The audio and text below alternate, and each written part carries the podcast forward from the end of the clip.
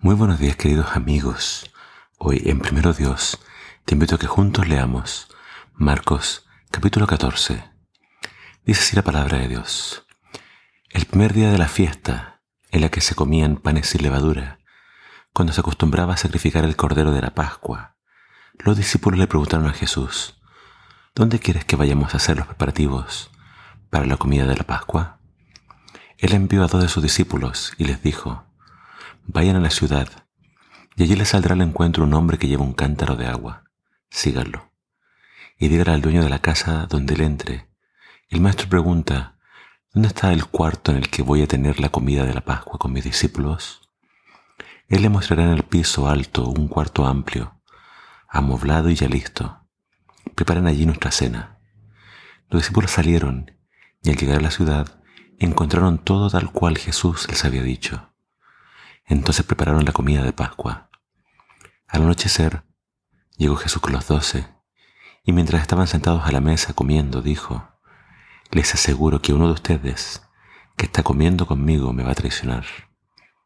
Ellos se pusieron tristes, y uno por uno le fueron preguntando, ¿acaso seré yo? Es uno de los doce, dijo Jesús. Es el que moja el pan conmigo en el plato. Les aseguro que el Hijo del Hombre morirá tal y como se ha dicho de él en las escrituras. Pero hay de aquel que lo traiciona. Sería mejor para ese hombre no haber nacido. Mientras comían, Jesús tomó pan y lo bendijo. Luego lo partió y se lo dio a ellos, diciendo, tomen, esto es mi cuerpo. Luego tomó una copa, dio gracias y se la dio a ellos y todos bebieron de ella.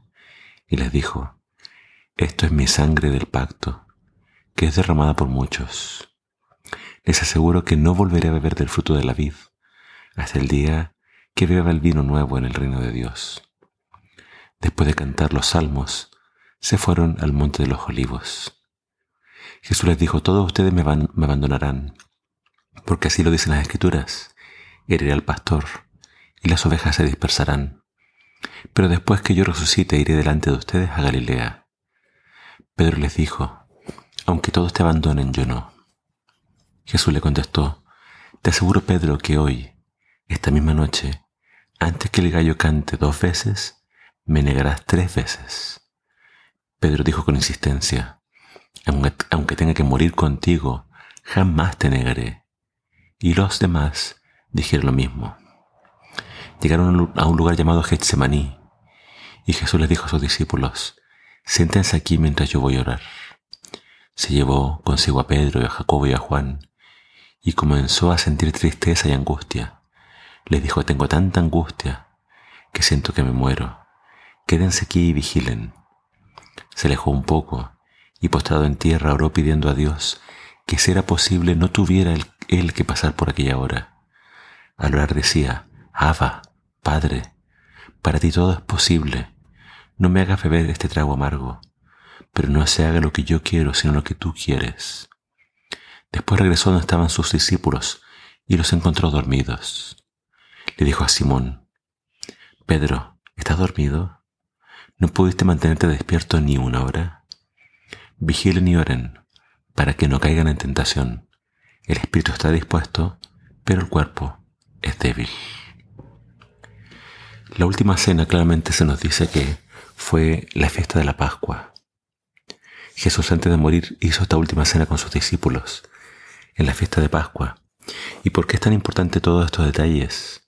Porque los evangelios nos hacen un énfasis en que toda la vida de Jesús pasa conforme a las escrituras. Estaba profetizado que el Mesías tenía que morir. Estaba profetizado que cuando el pastor fuera herido, todos iban a huir. Estaba profetizado que uno de ellos lo iba a traicionar. Eh, en los salmos dice que el que moja el pan conmigo se levantó contra mí.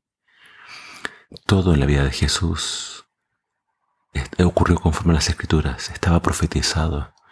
Y eso es así para que nadie tenga dudas de quién realmente fue Él. La última cena entonces que a los judíos la recordaba cuando Dios los rescató de Egipto. Y al celebrarlo tenían que sacrificar un cordero y pintar con su sangre la puerta de la casa, representaba a Jesús, el Cordero de Dios, que quita el pecado del mundo. Así como Dios libertó a Israel de Egipto, Dios ahora envió a su Hijo, quien vino a rescatarnos del pecado, quien vino a sacarnos de las tinieblas a su luz admirable. El Evangelio nos muestra entonces cómo todo lo que sucedió en la vida de Jesús estaba profetizado. Pero quiero que nos centremos ahora en el Getsemaní, en el Monte de los Olivos, porque allí Jesús se empezó a angustiar. Su hora estaba muy cerca y él quiso que sus discípulos lo acompañaran orando. Y aquel Pedro que dijo que no lo iba a negar, que nunca lo iba a abandonar, se quedó dormido. Jesús enfrentó esa hora solo y le pedía, Señor, pasa de mí esta copa. Era un trago amargo, pero finalmente dijo, no se haga mi voluntad, sino la tuya. Esta es la oración más difícil. Siempre nosotros queremos en, oración pedir que se haga mi voluntad. Señor, haz esto, haz esto. Pero Jesús oró, Señor, no se haga mi voluntad sino la tuya. Eso requiere mucha fe y confianza en Dios. Dejar nuestras vidas en sus manos y que se haga lo que Él quiere requiere mucha fe y entrega. Y Jesús vino a eso, vino a cumplir la voluntad del Padre. Y la voluntad del Padre, Padre era que Él sufriese y tomase nuestro lugar. Jesús es el Mesías. Y Él se entregó por nosotros lo menos que podemos hacer es entregarnos a Él, seguirle y obedecerle. Espero que esa sea tu decisión. Que el Señor te bendiga.